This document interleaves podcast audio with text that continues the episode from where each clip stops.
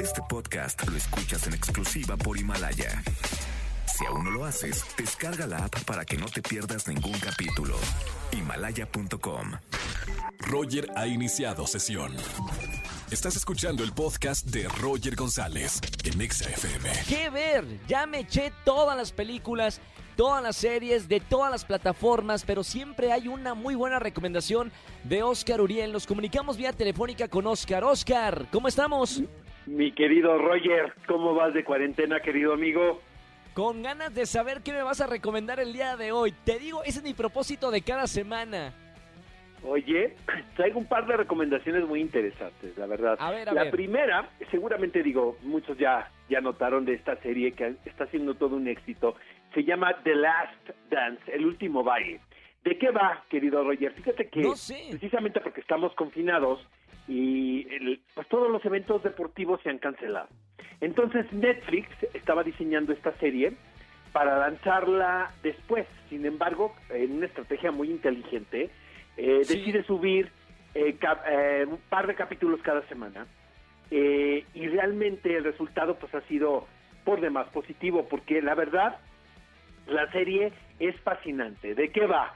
Fíjate que en esta temporada 97-98 del NBA, del, del baloncesto en los Estados Unidos, se Sí. permitió grabar, eh, imagínate, 500 horas de pietaje de lo que sucedía tras bambalinas durante la temporada. Y Wow. aquí lo atractivo es que en ese momento, eh, en el equipo de los Chicago Bulls, jugaban Michael Jordan, Dennis Rodman y un grupo de deportistas por, por demás talentosos y hábiles y con unas personalidades este, muy coloridas. Entonces, Michael Jordan había dicho que no quería que se utilizara ese pietaje y lo convencieron hace un par de años de que se hiciera este esta serie documental de 10 episodios. Tengo entendido que hasta ahorita en la plataforma hay cuatro nada más. Pero Sí. realmente, eh, Roger, recomiendo muchísimo la serie porque lo que hace es que se retrata la serie de conflictos que hay, la lucha de egos, estas personalidades, por ejemplo, Dennis Rodman, ¿no? Que nos, todos tenemos como una imagen de él muy particular, te das cuenta de lo carismático que era, ¿no? Y- Claro. Y, lo buen deportista. Y bueno, de Michael Jordan en su momento, en este en este periodo del que estamos hablando, sin duda alguna era el hombre más popular del mundo, ¿no? Entonces, eh, para todos los fans de los deportes que pues ahorita no tienen nada que ver y nada que seguir, recomiendo muchísimo The Last Dance, el último baile, la eh, serie que está en la plataforma Netflix. Y luego, Qué bueno. Eh, Bien, bien, bien por esa. perdón, Bien por esa recomendación, ¿eh? No la tenía mapeada para verla, ¿eh? apúntala Roger, vela y luego lo platicamos.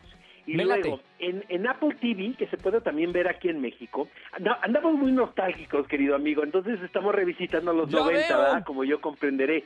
Hay un documental sobre los Beastie Boys que se llama Beastie Boys Story. La verdad, no sabes qué espectáculo tan más entrañable es este documental.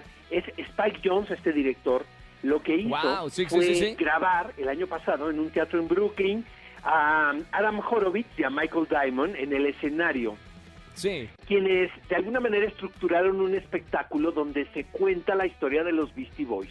Obviamente, pues con mucho sentido del humor, muy en el tono de la música irreverente de este de este grupo que en un principio, pues podríamos eh, parecía un grupo de punk que evolucionó a ser un grupo de rap, ¿no? Sin Sí. embargo, yo lo que sí te digo es que los Beastie Boys es por demás una de las bandas representativas de la generación X. Entonces, eh, lo hacen con un, eh, con un candor muy particular, un carisma eh, muy envolvente para el espectador y al final, pues obviamente tienen que tocar este tema de la muerte de Adam Jauch, quien falleció Claro. en el 2012 por debido al cáncer. Entonces, eh, eh, da un, ahora sí que un vuelco de tuerca eh, el documental y se vuelve en un en una experiencia muy entrañable. Recomiendo muchísimo Beastie Boy Story en Apple TV, incluso para gente que no esté tan familiarizada con la música de esta banda.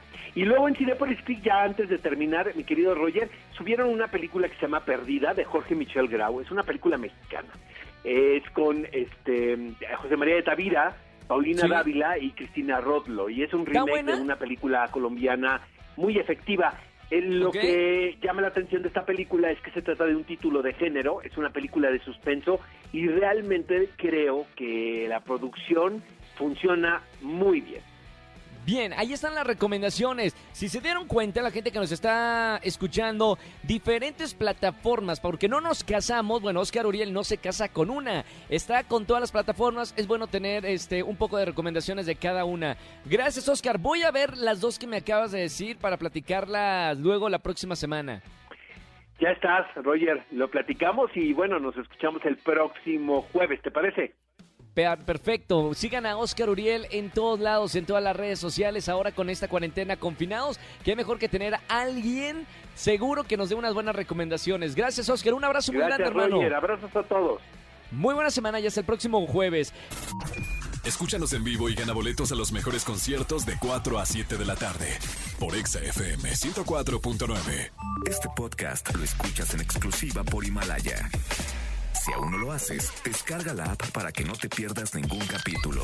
Himalaya.com